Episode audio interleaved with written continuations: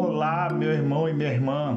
O Núcleo do Rio, da Frente Evangélica pelo Estado de Direito, promove um ciclo de diálogos Direitos e Justiça com a doutora Anayance Gonçalves, membro também da Frente Evangélica pelo Estado de Direito. Vem comigo assistir o segundo episódio desse ciclo de debate. Vai começar agora. Então, vamos para um novo questionamento. Né? O primeiro, né, no nosso primeiro vídeo, nós falamos sobre a parte salarial, os impactos em relação a os decretos municipais e estaduais em relação ao salário, a direitos. Hoje vamos falar um pouquinho é, sobre a parte médica, né? Em relação a acidentes de trabalho. Mas o que tem a ver acidente de trabalho com o Covid? Então, essa aqui é a grande questão. Né? Os trabalhadores, a, o comércio os demais, e os demais ramos, né, têm retornado ao trabalho. Né? Os trabalhadores têm retornado para as empresas trabalharem em plena pandemia. E muitos deles estão sendo contaminados, infectados, né, contaminados pelo Covid no seu local de trabalho. Aí vem a, a grande questão que foi levantado por alguns irmãos né, aqui do Rio. Caso eu, por exemplo, Ana, eu, por exemplo, eu trabalho, é, novamente aquele velho exemplo, né, numa empresa de construção civil. Eu vou lá, eu tô são, não, não, tenho nenhum é, sintoma do Covid. Né? A princípio, eu não, eu não, eu tô indo para o trabalho sem Covid. Aí eu vou lá, trabalho, passo alguns dias trabalhando lá e depois já começam a aparecer os sintomas. E aí eu alego, eu tô, aí eu vou, eu vou no meu médico de trabalho e alego que eu me contaminei no local de trabalho. Qual é a garantia? Como é que o, trabalhador vai, vai, possa, vai ter condições de entender que a, a, o afastamento dele, né, por período de 14 dias ou mais, caso ele não precise ser internado, por exemplo, é, deve ser considerado como acidente de trabalho? Ou não, não tem como ser considerado como acidente de trabalho? Que você pudesse passar um pouquinho para a gente aí, um pouquinho das definições, tanto legais como a, tua experiência também em relação a esse respeito. Bom, em primeiro lugar, a gente tem que lembrar que a empresa tem a obrigação de cumprir e fazer cumprir as normas de segurança e medicina do trabalho. E além disso, a empresa tem que instruir os trabalhadores através de ordens de serviço sobre as devidas precauções, a fim de evitar acidentes de trabalho ou doenças ocupacionais isso está previsto no artigo 157, incisos 1 e 2 da CLT. Em contrapartida, o trabalhador também tem o dever de observar as normas de segurança e medicina no trabalho. E, em casos de risco iminente, ele poderá considerar reincidido o contrato de trabalho e pleitear a devida indenização.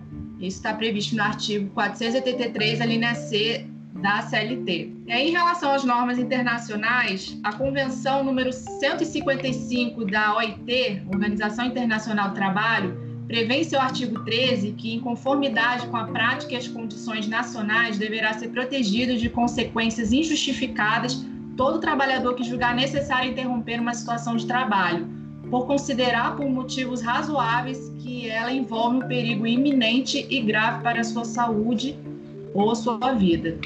Essa convenção ela foi aprovada em Genebra em 1981 e se encontra em vigência no Brasil desde 18 de maio de 1993.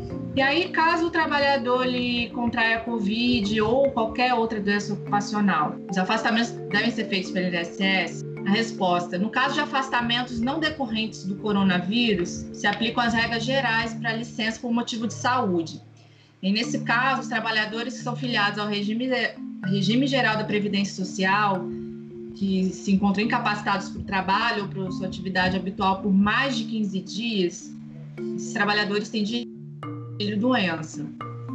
E durante os primeiros 15 dias consecutivos de afastamento, cabe à empresa pagar o salário integral do trabalhador.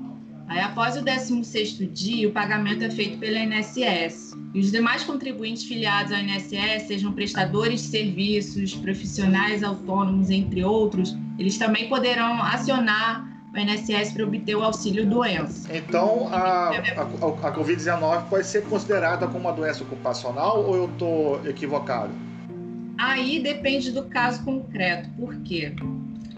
Quando a doença, no caso a Covid-19, resulta das condições insalubres do local de trabalho, se aplica o artigo 20 do parágrafo 2 da lei que regula o regime geral da Previdência Social.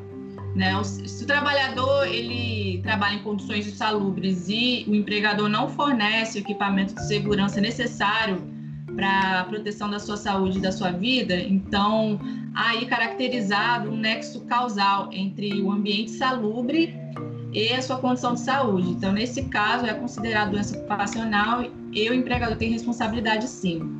A hipótese ainda constitui acidente de trabalho por doença equiparada, na hipótese que a doença seja proveniente da contaminação acidental do empregado pelo coronavírus no exercício da sua atividade.